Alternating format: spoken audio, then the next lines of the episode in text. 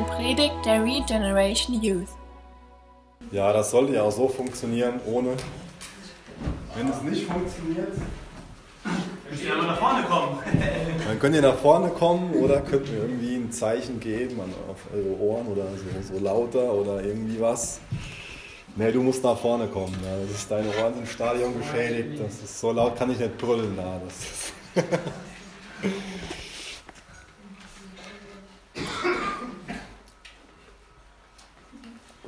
Wir haben heute Abend ein bisschen mysteriösen Text vor uns.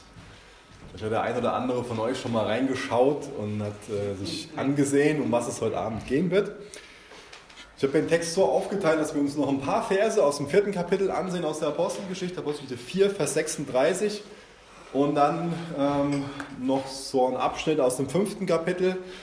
Es geht dann bis Vers 11 und da geht es um zwei Geschichten. Deswegen am Anfang macht es vielleicht keinen Sinn. Denkt ihr, hä? Warum kann der Micha nicht einfach dann so an dem fünften Kapitel anfangen, am Anfang und dann, dann was dazu so sagen? Ähm, was ich ganz angenehm finde, ist, wenn wir hergehen und ein gutes Vorbild und ein schlechtes Vorbild gegenüberstellen. Und ich denke, das ist eine, eine ganz gute Kombination, denn im vierten Kapitel bekommen wir ein gutes Vorbild gezeigt. Aber im fünften Kapitel, boah, ähm, das ist ein ziemliches Anti-Vorbild. Ja.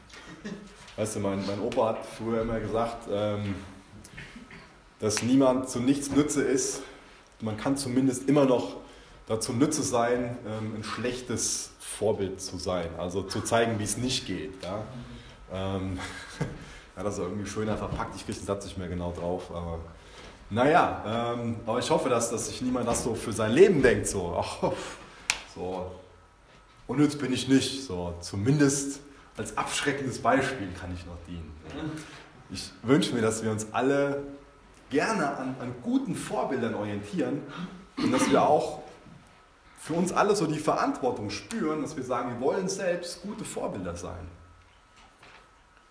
Und das finde ich ein wichtiges Thema, dass wir diesen Anspruch an uns selbst haben, dass wir über uns selbst so denken, wir sind Vorbild.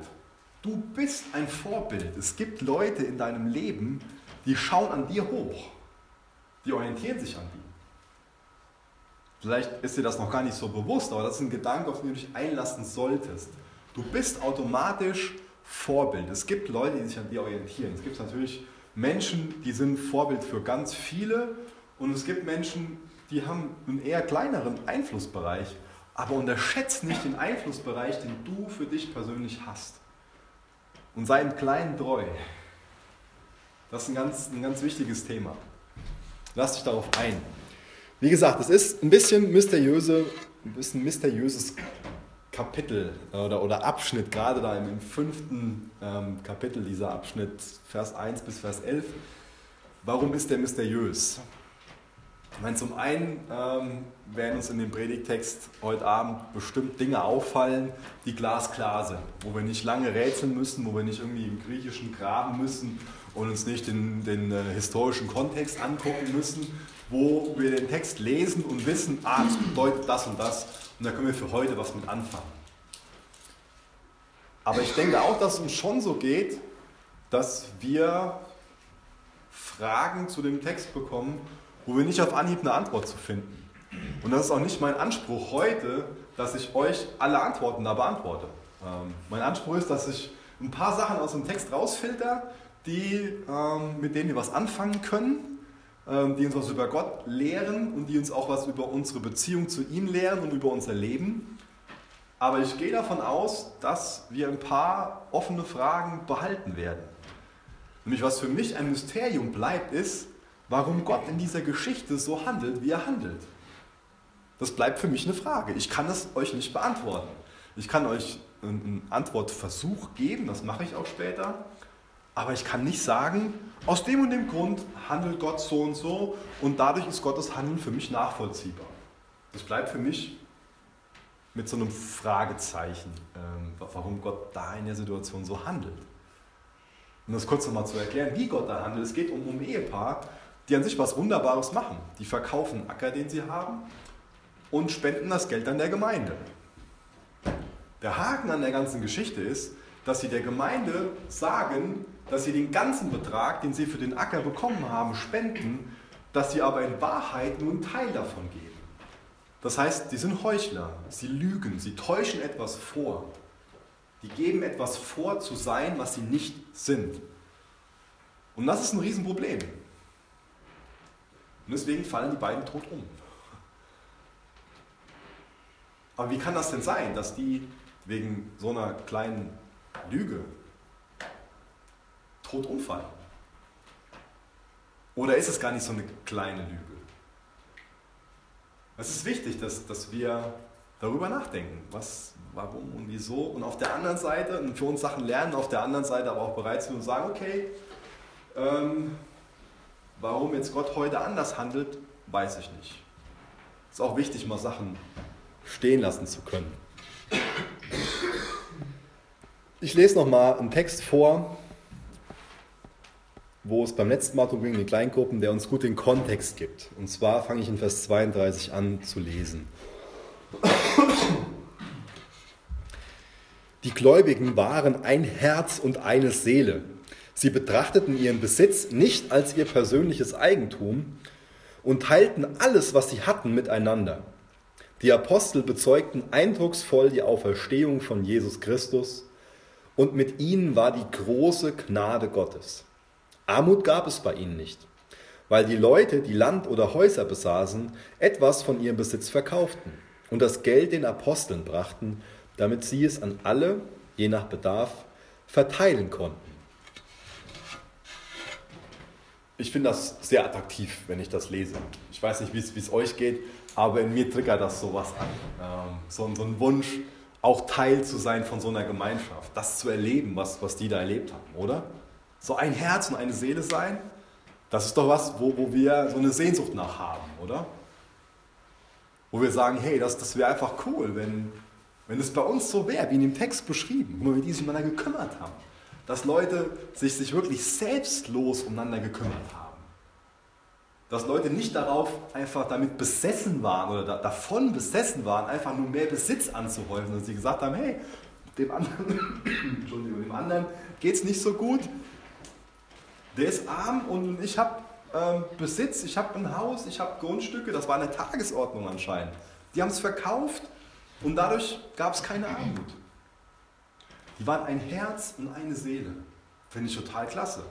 Gehe ich nur her und sage, hey, da will ich mich dran orientieren. Da will ich mich für einsetzen. Und ich glaube, wenn wir alle so, so einen Schritt gehen, dann können wir auch alle gemeinsam den nächsten Schritt gehen und immer mehr zu so einer Gemeinschaft reifen, wie da beschrieben wird.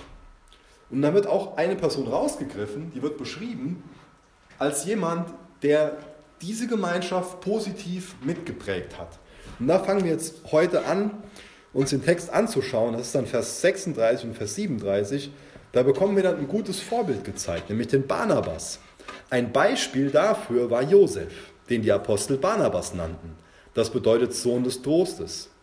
Er gehörte zum Stamm Levi und kam ursprünglich von der Insel Zypern. Josef verkaufte einen Acker, den er besaß, und brachte den Aposteln das Geld als Hilfe für die Bedürftigen. Der Barnabas ist also so ein angesehener Mann in der jungen Gemeinde, in der frühen Kirche. Der wird noch sehr häufig ähm, erwähnt in der Apostelgeschichte. Der wird auch von dem Paulus mit auf die erste Missionsreise genommen. Der wird uns also noch ab und zu bei unserer Reise durch die Apostelgeschichte über den Weg laufen. Und ich bin davon überzeugt, dass das eher eine von den Personen ist, die dazu beigetragen hat, dass in der frühen Kirche so viel Licht war, dass da so eine, ich nenne es mal attraktive Gemeinschaft war, dass da so ein Zusammenhalt war, dieses ein Herz und eine Seele, die sich, das, dieses sich umeinander kümmern, aber auch nicht in der Form, dass man sich um sich selbst dreht als Gemeinschaft, sondern die sind ja dafür bekannt, dass sie das Evangelium verbreitet haben. Die haben sich umeinander gekümmert, aber die haben was Größeres im Sinn gehabt, als nur eine Einheit zu bilden. Ihnen ging es darum, eine Einheit zu bilden, um Salz und Licht zu sein, um das Evangelium weiterzugeben, um das Reich Gottes zu bauen. Und das haben die gemacht und der Barnabas hat entscheidend dazu beigetragen. Und ich finde es toll, da zu lesen, dass, dass er auch einen wichtigen Teil, einen wichtigen Part gespielt hat in Paulus seinem Leben. Und das ist wichtig, dass wir im Leib Christi, das ist so ein Bild, was dafür verwendet wird, um die Gemeinde zu beschreiben, dass wir im Leib Christi unsere Rolle einnehmen. Der Barnabas, der hätte für sich so denken können, ach, wer bin ich schon? Ja? Ich kann nicht so toll reden wie der Paulus und ähm, ich bin nicht so und so wie der Petrus und nicht so und so wie der Johannes. Aber der Barnabas war jemand, der mit dem, was er hatte, treu gewesen ist. Er war ein Sohn des Trostes, das ist ein Spitzname gewesen. Er ist jemand gewesen, der den Paulus, als er junger Christ war, ermutigt hat und auch später noch. Wo der Paulus alles durchgegangen ist. Und der, der Barnabas war jemand, er war ein Ermutiger, Sohn des Trostes. Dafür war er bekannt. Das war, ja, wenn wir ihn jetzt als Organ bezeichnen, das war so das, das, das Organ, was, was dafür gesorgt hat im Leib Christi, die Ermutigung. Und das wünsche ich mir, dass wir darin wachsen. Das brauchen wir mehr. Und das ist der Spitzname von dem gewesen. Finde ich cool, oder? Meine Spitznamen werden häufig verwendet. Ich meine, zum einen gibt es Spitznamen, ähm, die, die einfach nur eine Verkürzung von einem Namen sind, ähm, vielleicht einfach nur um es einfacher zu machen. Es halt angenehmer, einen kürzeren Namen sagen zu müssen, so wie Micha und nicht Michael. Ähm, aber es gibt auch viele Spitznamen, um irgendjemand anderen aufzuziehen, oder? Kennt ihr bestimmt auch Beisp Beispiele für, so einfach jemanden so ein bisschen zu necken. Ähm, das sind dann Spitznamen, die eine Charaktereigenschaft von einem anderen ähm, behandeln. Ja? Und wie gesagt, oft nicht unbedingt eine gute Charaktereigenschaft. Aber in seinem Fall war das nicht eine Sache, wo man ihn mit aufziehen wollte, sondern war das quasi als Spitzname so ein Kompliment. Der Spitzname, den er hatte, hat das unterstrichen, wie er sich eingebracht hat in die Gemeinschaft. Er war ein Ermutiger. Wisst ihr, ähm, Worte sind ziemlich mächtig. Das haben wir alle schon erlebt dass, dass wir selbst irgendwas gesprochen haben und die Auswirkungen von dem, was wir gesagt haben, die waren wesentlich größer, als wir das vorher angenommen hätten. Das kann im Positiven sein, aber auch im Negativen. Dass wir was gesagt haben, und es war von uns gar nicht so böse gemeint, aber die andere Person war komplett davon geplättet. Die war einfach sehr verletzt dadurch. Oder ein anderes Mal haben wir einfach beiläufig was erwähnt was jetzt für uns, was von uns gar nicht so als Ermutigung gemeint war. Einfach nur ein beiläufiges Kompliment. Und es war einfach was, was den anderen voll auferbaut hat. Wisst ihr, wir können mit, mit unseren Worten die Flügel von jemandem stutzen. Ja? Und da sind wir oft schnell drin, glaube ich. Also ich bin da zumindest schnell drin, so zu kritisieren und so hart zu sein. Aber wir können auch mit unseren Worten jemand anderem Flügel geben. Und das wünsche ich mir, dass wir diese Macht von Worten nicht unterschätzen und dass wir sorgfältig damit umgehen. Wenn euch das Thema interessiert, dann ähm, empfehle ich euch mal den Jakobusbrief zu lesen.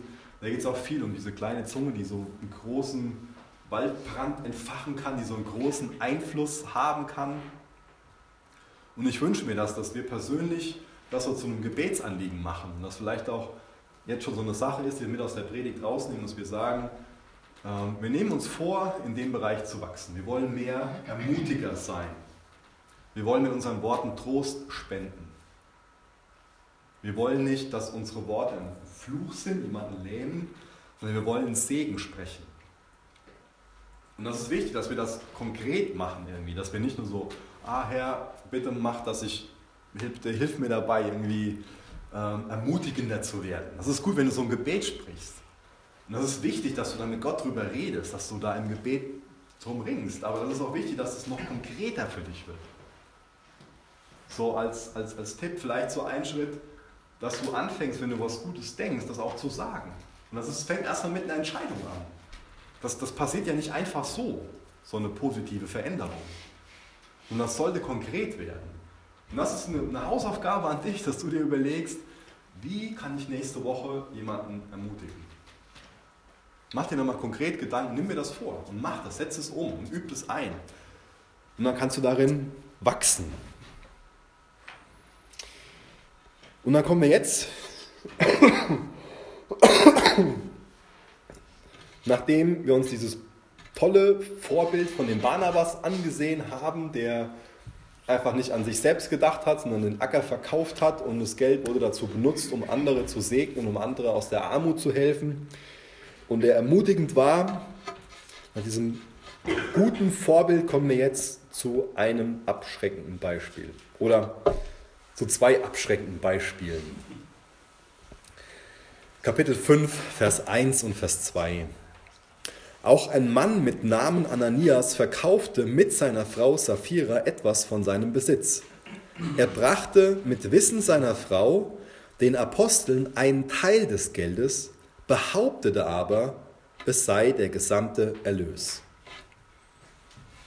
Die beiden, dieses Ehepaar Ananias und Sapphira, haben wahrscheinlich mitbekommen, wie der Barnabas das Land verkauft hat und wie hilfreich das für die Gemeinde war. Und wenn sie sich gedacht haben, das finden wir gut, was der gemacht hat, das wollen wir nachahmen. Wahrscheinlich mitbekommen, dass Leute echt dankbar dafür waren, dass es einfach dazu beigetragen hat, dass, dass dann ja, Leid gelindert worden ist, dass sich Leute keine Sorgen mehr machen mussten und, und daran verzweifelt sind in ihrer finanziellen Situation. Und die haben wahrscheinlich mitbekommen, wie andere sehr gut über den Barnabas gesprochen haben. Und ich kann mir das ganz gut vorstellen, wie das Ehepaar sich dann so über die Situation unterhalten hat. Und ähm, wie die sich nach und nach so hochgeschaukelt haben und dann zu der Entscheidung gekommen sind, das zu machen, das zu tun, was die dann im Endeffekt getan haben. Ja? Dass sie sich angefangen haben, darüber unterhalten, haben gesagt haben, hey, das ist doch so toll, was, was der Barnabas, was der gemacht hat. Und mal da reden alle drüber und das ist echt, echt gut. Und der Nächste hat dann vielleicht so gesagt und so, ja, und, und ähm, an sich wäre ich auch mal gerne so im Mittelpunkt wie der Barnabas. Ja? Alle reden nur noch über den. Der ist in aller Munde. Alle feiern den dafür. Das hätte ich auch gerne. Vielleicht geht uns das auch schon mal so, vielleicht geht dir das auch schon mal so, dass du dir denkst, so, ah, die, die Anerkennung, die hätte ich auch gerne. Oder den Einfluss hätte ich auch gerne. Vielleicht haben die das bemerkt, dass, dass auch dadurch, dass der Barnabas so angesehen war, er auch vielleicht mehr Einfluss gehabt hat, dass, dass sein Wort mehr gewertschätzt worden ist, dass er mehr Macht bekommen hat. Und vielleicht sind das Sachen gewesen, wo das Ehepaar dann neidisch drauf war, wo sie gesagt haben, das will ich auch, das ist attraktiv für uns. Und vielleicht haben die sich darüber unterhalten. Und vielleicht hat dann einer von denen den Vorschlag gemacht, so, ey, das, in der Situation könnten wir auch sein. Wir haben ja auch einen Acker. Und wir könnten den ja verkaufen. Und dann stehen wir genauso da. Dann sind wir genauso angesehen. Dann bekommen wir denselben Einfluss. Dann werden auch wir von allen gefeiert. Dann werden auch wir endlich bemerkt. Dann sind wir so angesehen. Dann werden wir so gelobt. Dann finden uns viele so toll, Vielleicht sind das Gedanken gewesen. Wie gesagt, ich sage bewusst vielleicht. Das sind alles nur Mutmaßungen, aber es ist für mich, macht es Sinn. Also ich kenne mein Herz, ich kenne deins nicht, aber ich kenne mein Herz und ich weiß, was in meinem Herz los ist. Und das sind ja Sachen, die, die schon in einem hochkommen können. Und irgendwas war da in den Herzen drin. Vielleicht das, was ich jetzt gesponnen habe. Das ist nicht Gottes Wort, was ich jetzt sage. Versteht mich da nicht falsch. Ja? Aber das können Sachen, die in dem Herz dann waren. Und, und Vielleicht hat jemand den Vorschlag gemacht und ja, wir könnten noch den Acker und so und so. Und dann sagt der andere, ja, aber. Aber, das ist doch quasi unsere Rentenversicherung. Das ist ja unsere Sicherheit. Und wir können doch nicht alles und so und so. Und dann sagt der Nächste dann so, ja, wir können es ja verkaufen und wir behalten die Hälfte, aber sagen in der Gemeinde, dass es alles ist. Ja? Weil wir können ja nicht als diejenigen dastehen, die nur die Hälfte geben. Der Barnabas hat alles gegeben, ja. Und, und, aber wir können nicht als diejenigen dastehen, die nur die Hälfte geben. Ich kann mir schon vorstellen, was die Leute sagen.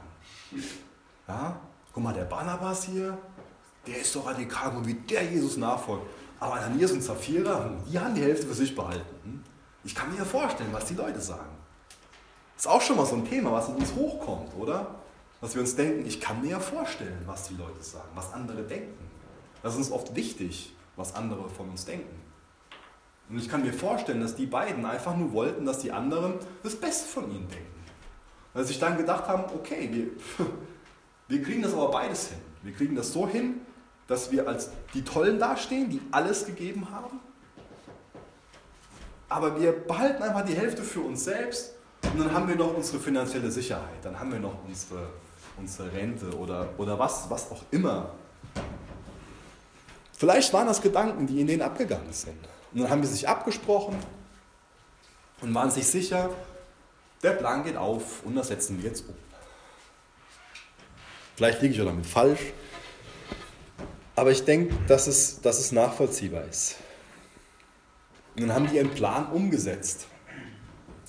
Und ich kann mir vorstellen, wenn die beiden gewusst hätten, wie die Sache ausgeht, dann hätten sie das bestimmt nicht gemacht. Dann hätten sie bestimmt anders gehandelt. Es hätte doch wenigstens einer von den beiden hergehen müssen und sagen müssen, Leute, das ist gerade eine doofe Idee, lasst uns, lasst uns damit aufhören. Aber keiner von den beiden hat, hat das gesagt, hat den Mut gehabt, sondern die haben sich entschieden für diese Täuschung.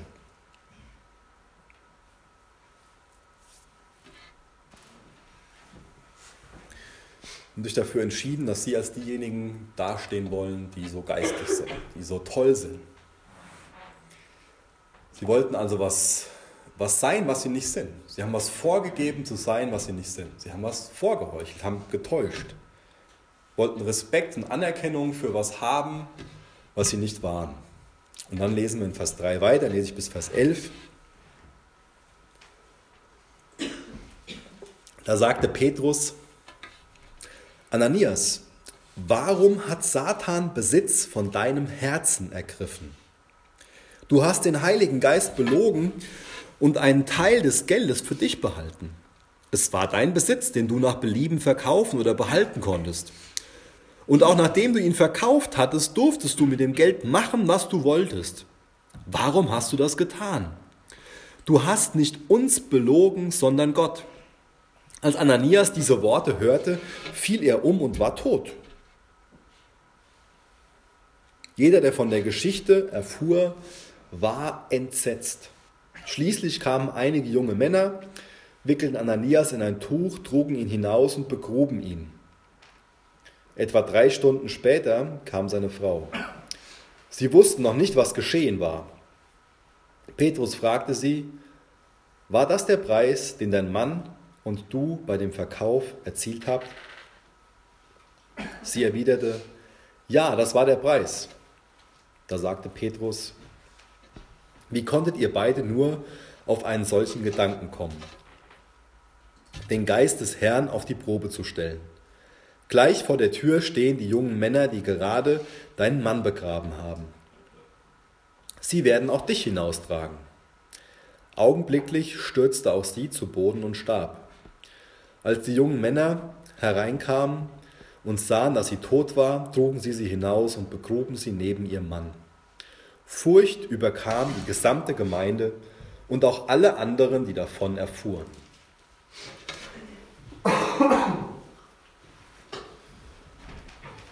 Stellt euch mal die Situation vor. Die Apostel sind zusammen, Ananias kommt dahin und erklärt ihnen und in dem Text steht jetzt nur was von Besitz. Ich sage mal einfach, dass es auch ein Grundstück war. Also irgendwas hat er verkauft. Ne? Geht vielleicht her und erklärt denen hier, Petrus, auch andere haben schon Sachen verkauft und, und ähm, ihr wisst ja, wir haben auch ein Grundstück gehabt und eigentlich ist unser Traum gewesen, dass wir da irgendwann mal ein Häuschen drauf bauen können. Aber wir haben uns entschieden, das zu verkaufen und hier ist der Erlös, den wollen wir einfach euch geben. Wir vertrauen euch, dass ihr das Beste mit dem Geld macht. Hier ist der gesamte Erlös von dem, was ich verkauft habe. Und er denkt jetzt, jetzt wird er der gefeierte Mann. Jetzt hat er dieses, dieses, jetzt bekommt er dieses Ansehen, nachdem sein Herz lechzt. Ja? Aber das Gegenteil ist, ist der Fall. Denn Petrus kann scheinbar in sein Herz gucken. Ja? Das kann Petrus natürlich nicht. Aber Petrus ist voll des Heiligen Geistes und der Heilige Geist kann uns Dinge eingeben, die wir eigentlich gar nicht so wissen können. Ja? Das ist auch äh, eine Geistesgabe. Ja? Also hier und da kann der Heilige Geist uns, oder nicht nur hier und da, der Heilige Geist kann uns generell Sachen klar machen, die wir theoretisch nicht wissen können. Ja? Und das macht er auch heute noch. Und in dem Fall hat er das gemacht. Er hat dem Petrus da eine Einsicht gegeben und der Petrus wusste, ich werde hier gerade angelogen. Ja? Und dann sagt er, warum hast du das getan? Du hast nicht uns belogen, sondern Gott. Wird die Sünde aufgedeckt. Und wird der Ananias dadurch wirklich sprachlos. Also nicht nur sprachlos, sondern er ist wirklich seine Sprache los. Der ist, der ist tot. Von jetzt auf gleich. Und das können wir vielleicht im ersten Moment nicht verstehen, weil das nicht mit unserer Lebenswirklichkeit übereinstimmt, oder? Weil von uns noch keiner dabei war, wo sowas passiert ist. Oder war von euch schon mal jemand dabei, als sowas passiert ist? Ich meine, ich war schon dabei, wo Leute gelogen haben, ähm, wo ich gelogen habe, wo ich auch bewusst gelogen habe und ich bin nicht tot umgefallen.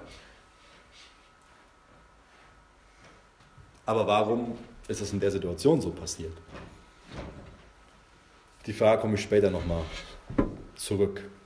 Was ich aber interessant finde, ist, dass in Vers 3 beschrieben wird, dass er gesagt bekommt, dass der Teufel Besitz von seinem Herz ergriffen hat. Und das finde ich eine wichtige Geschichte, dass wir das übereinbringen und ähm, lernen, dass Lügen auch eine geistliche Dimension ähm, haben. Das ist eine Tatsache. Ja. Der Teufel wird in der Bibel als derjenige beschrieben, der der Vater der Lüge ist. Und als was wird Jesus beschrieben? Ja, er ist die Wahrheit. Nicht so, dass Jesus Wahrheit sagt, das wäre eine Sache, Wahrheit zu sagen. Es ist auch eine andere Sache, die Wahrheit zu sein. Jesus ist die Wahrheit, das ist wichtig, dass wir das so als krassen Kontrast gegenüber haben. Jesus ist die Wahrheit. Das behauptet er von sich und das ist er. Er ist die Wahrheit. Wahrheit ist die Person Jesus Christus. Und der Teufel ist der Vater der Lüge. Und Lügen haben eine geistliche Dimension. Durch Wahrheit oder Lüge entscheiden wir auch, wem wir Macht über uns geben. Das wird immer wieder in der Bibel deutlich, dass wir durch Wahrheit, wenn wir im Licht leben, in der Wahrheit leben, dass wir dann den Einfluss Gottes auf uns erhöhen. Ich meine, Gott kann sowieso alles machen, das will ich damit nicht sagen, aber da ist, was, ist einfach was, was Wahres dran, ja? dass wenn wir im Licht leben, in der Wahrheit leben, dass dann ein anderer Segen, ein anderes Gebrauchen da ist, ja? dass wir anders von Gott gebraucht werden, so muss ich sagen. Und dass wir auf der anderen Seite, wenn wir lügen, dass wir den Geist in uns unterdrücken und dass wir dem, dem Teufel einfach Raum geben. Das ist das, was da beschrieben wird in Vers 3. Also Lügen haben so eine geistliche Dimension.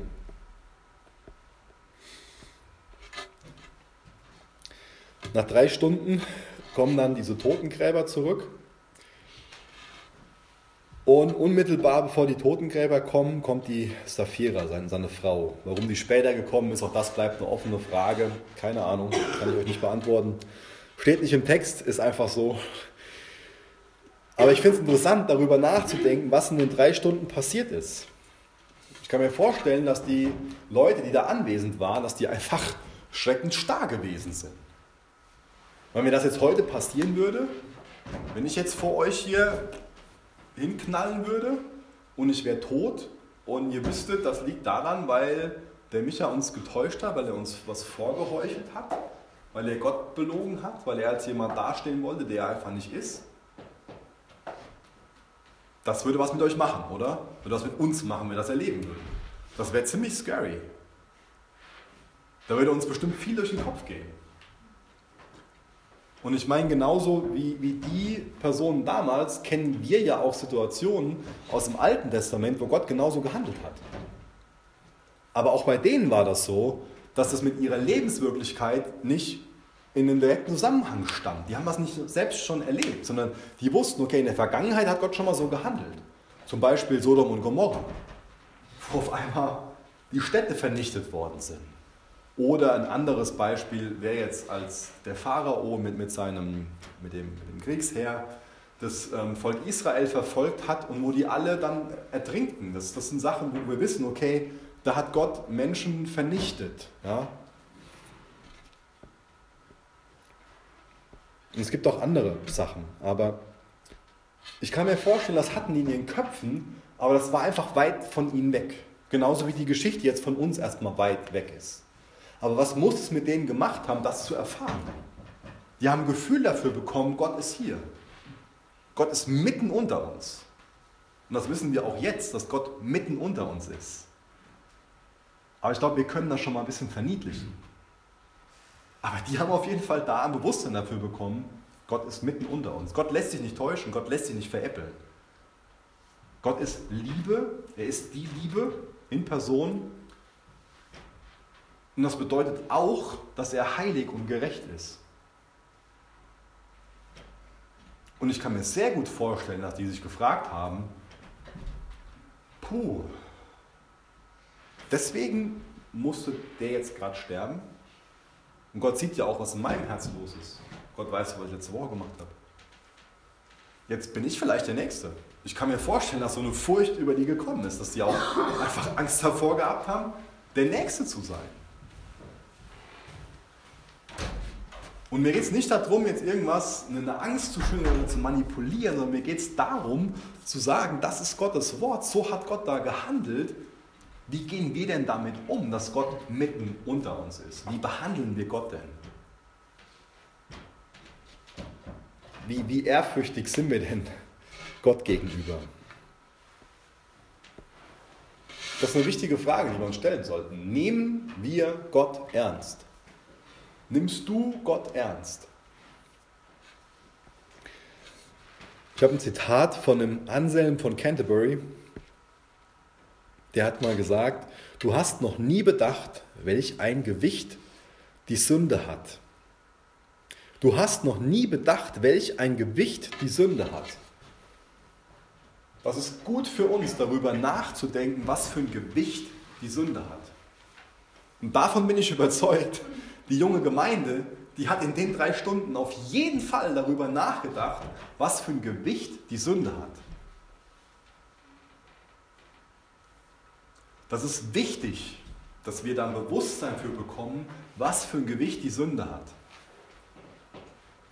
Und genauso wichtig, und deswegen betone ich das, ist es auch darüber nachzudenken, wie wunderbar Gottes Vergebung ist. Ja.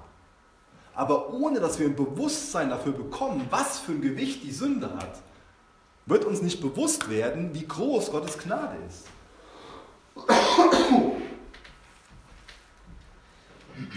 Und natürlich entspricht es der Wahrheit, dass wir nicht nur an diesem ersten Punkt stehen bleiben sollten, dass die Sünde so ein schweres Gewicht wird. Aber wenn wir nie da gewesen sind, dass die Sünde dieses Gewicht hat, dann können wir Gottes Gnade nicht verstehen. Dann können wir nicht aus dieser Gnade leben. Dann sind wir auch selbst nicht bereit zu vergeben. Denn wir sind als Menschen nur in der Lage zu vergeben, wenn wir selbst Vergebung erfahren haben. Deswegen lasst uns so einen Text nicht auf die leichte Schulter nehmen, sondern lasst uns das Privileg neu erkennen, dieses Privileg, dass Gott in unserer Mitte ist, und lasst uns es neu hinterfragen, wie ernst nehmen wir Gott?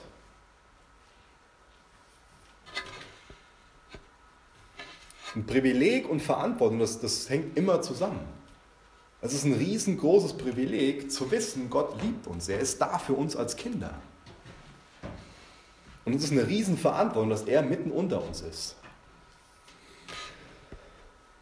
1. Johannes 1, Vers 8 und 9, da steht, wenn wir sagen, wir seien ohne Schuld, betrügen wir uns selbst und die Wahrheit ist nicht in uns. Doch wenn wir ihm unsere Sünden bekennen, ist er treu und gerecht, dass er uns vergibt und uns von allem Bösen reinigt. Lass uns auch nicht auf die leichte Schulter nehmen. Es ist wichtig zu wissen, was Sünde für ein Gewicht hat. Und ja, es ist genauso wichtig zu wissen, wie gerne uns Jesus vergibt. Dass er uns auch immer wieder bereit ist zu vergeben. Nicht nur siebenmal, sondern siebenmal, 77 und so weiter. Gott vergibt uns gerne. Aber es gibt eine Grundlage für Vergebung. Vergebung passiert nicht einfach so. Vergebung geschieht, wo ein Bekenntnis da ist. Wo ein Bewusstsein dafür entstanden ist, die Sünde hat eine Last. Und dann ist eine Vergebung da. Der Benny hat eben schon eine Geschichte erwähnt aus dem Alten Testament, ähm, die uns ein bisschen was dazu erklären kann, warum Gott in der Situation so gehandelt hat. Mir kommen da zwei, zwei Geschichten in den Sinn. Das ist zum einen die Geschichte von Nadab und Abihu. Das könnt ihr nachlesen, 3. Mose 10. Das sind zwei Söhne von dem, von dem Aaron, von dem hohen Priester. Und wie gesagt, die haben, wie der Benny beschrieben hat, ähm, sind nicht an Gottes Anweisungen ähm, gehalten, sondern haben einfach so geopfert, wie sie, wie sie wollten. Und ähm, sind dann noch in der Stiftshütte gestorben. Und das Ganze steht in dem Kontext davon, also unmittelbar nachdem die Priester eingesetzt worden sind. Das heißt, auch da ist es so, dass, dass dieses, dieses Sterben von denen nachdem passiert, nachdem Gott was Neues angefangen hat. Also dieser Priesterdienst ist, war, was, war was Neues, sind eingesetzt worden, ist, ist ein neues Werk Gottes gewesen. Und dann könnt ihr nochmal, wenn ihr wollt, Josua 7 ähm, aufschreiben. Da geht es um den Achern, denkt, das ähm, kennen auch viele von euch. Ähm, die haben angefangen, das Land einzunehmen. Auch das war was ganz am Anfang. Die haben das Land eingenommen und die wussten, die haben ganz klar gesagt bekommen, ihr dürft nichts von den Besitzern für euch verwenden. Der Achan hat sich nicht daran gehalten, hat es verbuddelt, ihr kennt die Geschichte, und ähm, ist dann aufgeflogen und auch er ist gestorben.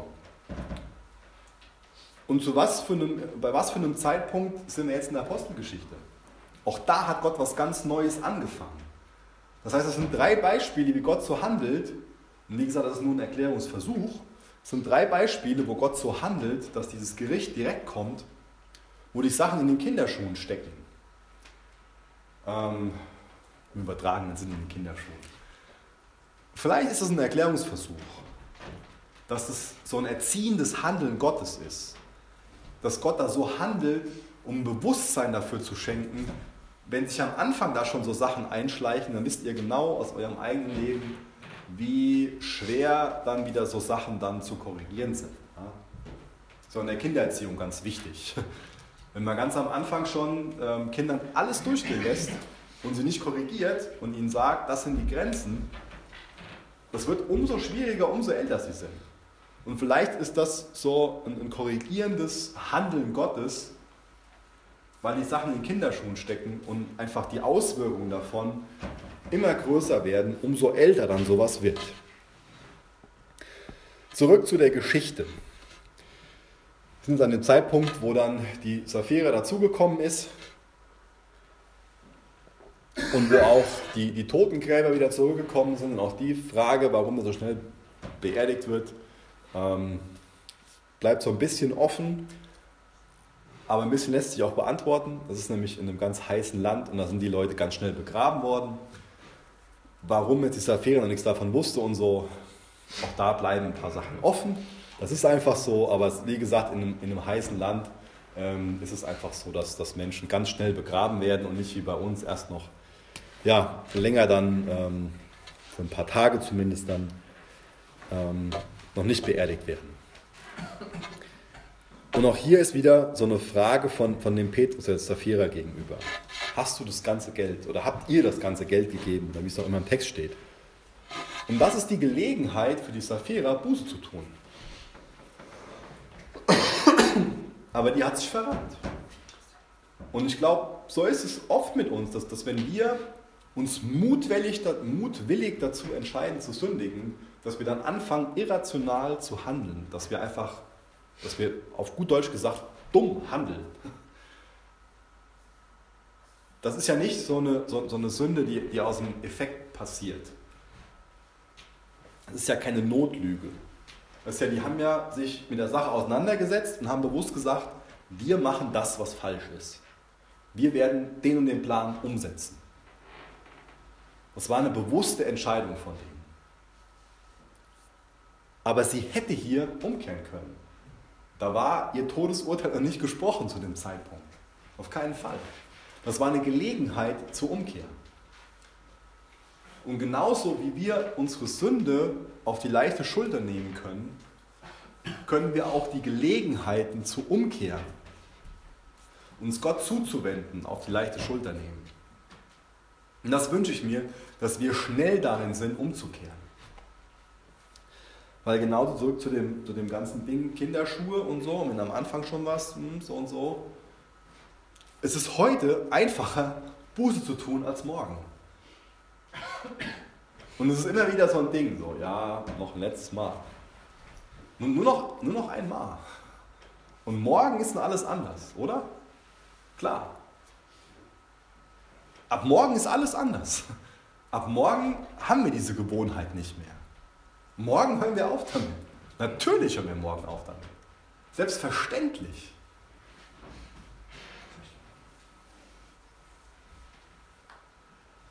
Wir dürfen so eine Gelegenheit, umzukehren, nicht auf die leichte Schulter nehmen. Weil für die gab es kein Morgen mehr. Und es gibt auch nicht, das ist nämlich so eine Lüge von, von dem Teufel, dieser Sapphira hat bestimmt gedacht so, ah, jetzt kann ich ja meinen Mann nicht reinreiten und wenn ich jetzt die Wahrheit sage, dann steht er als der Dove da und so und so. Es gibt so viele Beispiele, mir kommt gerade die, äh, dieses Beispiel von, von David mit seinem Ehebruch, den er vertuschen will und wisst ihr, umso mehr man auch irgendwie versucht, dann Sünde zu vertuschen, umso mehr versaut man die ganze Geschichte. Das ist ganz wichtig, dass, dass wir das wissen. Wir können es nicht besser machen. Wenn wir einmal gesündigt haben, das Eineste, das Beste und das Richtige, was wir machen können, ist zu sagen, ja, ich habe gesündigt. Ja, ich habe einen schlechten Plan gemacht. Ist Buße tun, bekennen, damit fängt es an. Aber wenn wir dann noch irgendwie anfangen, auch jemand anderen zu schützen oder das und jenes und zu entschuldigen, wir machen es nur noch schlimmer. Wir reiten uns nur noch mehr in die Scheiße hinein, auch wenn man das beim Predigen nicht sagen darf. Aber so ist es.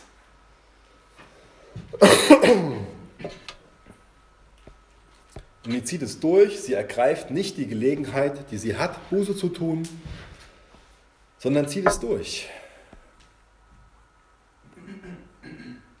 und fällt tot um.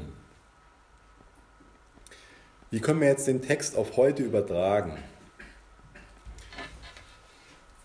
Ich glaube, dass es eine persönliche Frage an uns ist, wie wir den Text auf heute übertragen können. Aber ich glaube, dass wir alle was, ist bei dem einen vielleicht mehr ausgeprägt als bei dem anderen, aber wir alle haben, glaube ich, was in unserem Herz drin, dass wir gerne gut vor anderen dastehen wollen.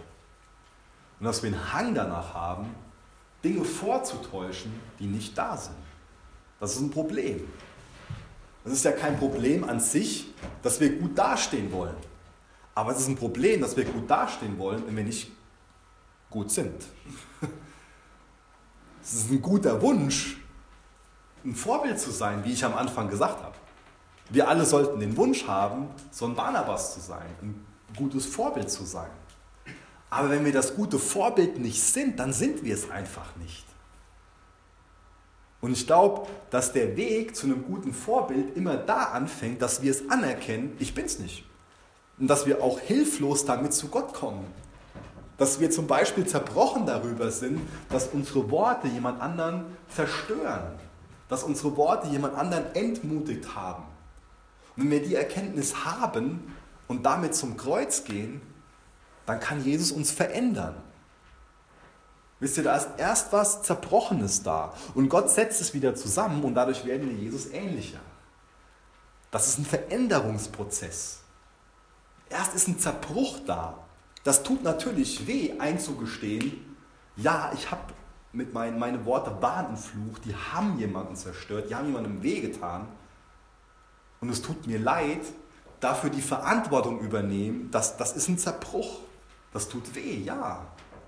Aber nur wenn wir so zerbrochen zu Gott kommen, kann Jesus die einzelnen Teile zusammenstückeln, dieses Mosaik, und dadurch können wir Jesus ähnlicher werden. Das heißt, eine Veränderung, so eine Transformation, eine Umgestaltung, die fängt da an, dass wir über was zerbrochen sind und Buße tun. Aber es ist fatal, wenn wir umgestaltet werden wollen in Jesu Ebenbild und diesen Weg des Zerbrochenseins, diesen Weg der Buße irgendwo ausklammern und nur sagen, okay, ich bleibe der alte Michael, aber ich gebe vor, der Barnabas zu sein. Ich bleibe der Ananias, aber ich gebe vor, der Barnabas zu sein. Ich gebe kein Geld regelmäßig in die Gemeinde, aber ich gebe vor, so toll zu spenden. Ich habe seit Wochen nicht mehr gebetet, aber ich gebe vor, bei anderen Leuten ein Mann des Gebets zu sein. Ich gebe bei anderen mit meinem Bibelwissen an, aber persönlich Zeit mit Jesus habe ich nicht wirklich. Und mir geht es nicht darum, jemand ein schlechtes Gewissen zu machen, weil er jetzt in der Kleingruppe gebetet hat und zu Hause nicht gebetet hat. Dann müsst ihr das ein bisschen differenzieren, ja. Aber es ist fatal, wenn wir meinen, was zu sein, was wir nicht sind.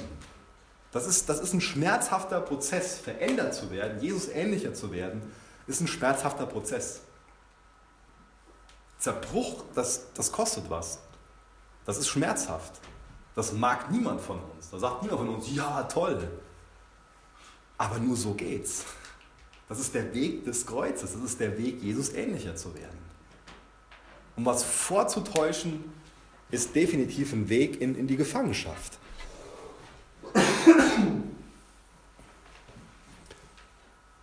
Und ich glaube, dass uns Jesus ganz viel Freiheit schenkt, wenn er uns auch das mit auf den Weg gibt heute Abend, dass wir keine fromme Schau abziehen sollen. Das ist nämlich eine ganz schöne Sklaverei. Und ich glaube, dass, dass dieser Text, dass er sehr relevant für heute ist. Und ich glaube, das ist ein Generationenproblem von uns schon fast. Dass wir was darstellen wollen, was wir an sich gar nicht sind. Dass wir oft darüber nachdenken, ja, was denken denn andere von mir? Dass wir oft darüber nachdenken, wie, wie wir uns anziehen, was wir so für Statussymbole haben, welche Bilder wir veröffentlichen, welche Sachen wir liken, wie wir uns auf irgendwelchen Social-Media-Kanälen irgendwo darstellen. Und man sieht ständig andere Menschen da und, und, und ich weiß nicht, wie es euch geht, aber ich habe das irgendwie letztes Jahr so fatal gemerkt mal, dass, dass ich davon ausgegangen bin, ähm, also sind Leute gewesen, die sind weggezogen, denen waren wir früher gut befreundet und ein bisschen aus dem Auge verloren und dann nur mal flüchtig gesehen. Und ich dachte vor, ich weiß noch so grob, was bei denen geht, aber ich wusste das überhaupt nicht. Ich habe nur, Entschuldigung, ich habe nur ein paar Bilder gesehen und es war was ganz anderes, was dieses Bild, was ich bei mir durch die Bilder eingebrannt habe, was ganz anderes als in Wirklichkeit. Und dann fangen wir an, wir vergleichen uns. Ja. Die machen den Urlaub und die machen jetzt den Abschluss und die machen, können sich das leisten und die machen das und jenes und warum ich nicht? Wir vergleichen uns. Warum bin ich nicht so wie der Barnabas? Warum reden nicht so viele Leute so und so? Das ist alles ein uraltes Buch, was für uns heute keine Bedeutung mehr hat, die Bibel. Natürlich nicht. Nee, ganz und gar nicht. Das sind alles nur alte Geschichten. Sarkasmus. Das ist doch furchtbar relevant für uns heute. Das ist so relevant, dass es mir im Herzen wehtut. Und ich weiß, ja, oh. Oder. Und da braucht sich keiner Mühe geben, das in den Text rein zu interpretieren. Das, das, das ist ganz laut, dass es uns anbrüllt.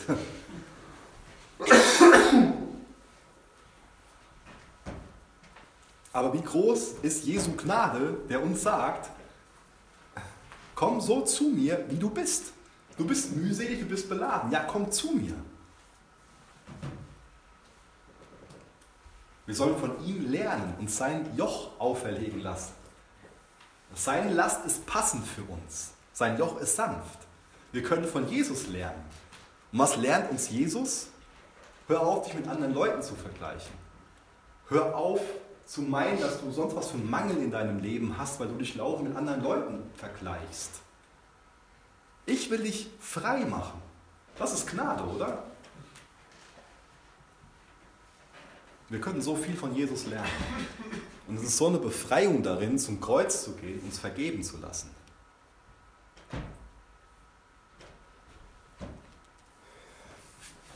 Jesus, danke für das, was du durch den Text zu uns gesprochen hast. Und ich danke dir dafür, dass du uns nicht nur ein schlechtes Gewissen über Dinge machst, über Heuchelei, über Enttäuschung oder Jesus, von was wir auch immer jetzt getroffen und überführt sind. Ich bitte dich darum, dass du uns natürlich bewusst machst, was für ein Gewicht unsere Sünde hat. Und ich bitte dich auch, dass wir diese Gelegenheit, die wir jetzt haben, umzukehren, dass wir die nicht einfach so übergehen. Und ich bitte dich, dass wir sehen, wie du uns frei machen willst. Danke für deine Gnade, danke für die Vergebung, die möglich ist. Und Jesus, ja, wir, wir versagen, wir vergleichen uns mit anderen Leuten, wir geben vor, jemand zu sein, der wir nicht sind. Und das tut uns leid. Jesus, ich bitte dich darum, dass du uns zerbrichst über diese Dinge, dass wir Buße tun, dass du uns neu zusammensetzt und dass wir dir danach ähnlicher sind. Ich danke dir, dass du uns frei machst, dass wir so zu dir kommen können, wie wir sind. Und dass du uns dann Wachstum gibst, dass du dafür sorgst, dass wir an unserem Charakter, an unseren Fähigkeiten wachsen. Danke, dass wir nicht versuchen müssen, was zu sein, was wir gar nicht sind. Du hast uns geschaffen. Du willst uns vergeben. Und du willst, willst was aus uns machen. Du hast ein, ein, ein deutliches Ja zu uns. Jesus, ein Stück weit bin ich dir dankbar, dass ich so bin, wie ich bin, dass ich zu dir kommen kann, wie ich bin und dass du aber was an mir machst, dass du mich zerbrichst und dann wieder zusammensetzt und heilst. Jesus, ich bitte dich für uns alle, dass wir von Furcht erfüllt werden, dass wir Angst davor haben, so zu sein wie Ananias und Sapphira und dass wir zu dir hinkommen und ehrlich sind und sagen, ja Herr, so und so sind wir. Dass wir mit einem zerbrochenen Herzen kommen und uns von dir zusammensetzen lassen. Hilf uns dabei, großzügiger zu werden, hilf uns dabei, selbstloser zu werden und bewahr uns davor, dass wir irgendwie was sein wollen, was wir gar nicht sind. Bewahr uns davor, dass wir was vortäuschen, was wir nicht sind. Heiliger Geist, wir bitten dich, dass du kommst und unseren Herzen wirkst. Mach uns das Privileg klar, Gott, dass du hier bist und auch die Verantwortung, die daraus entsteht. Danke, dass du Gott bist und bleibst. Amen. Danke für das Anhören der Predigt. Weitere Informationen findest du unter www.regenerationyouth.de.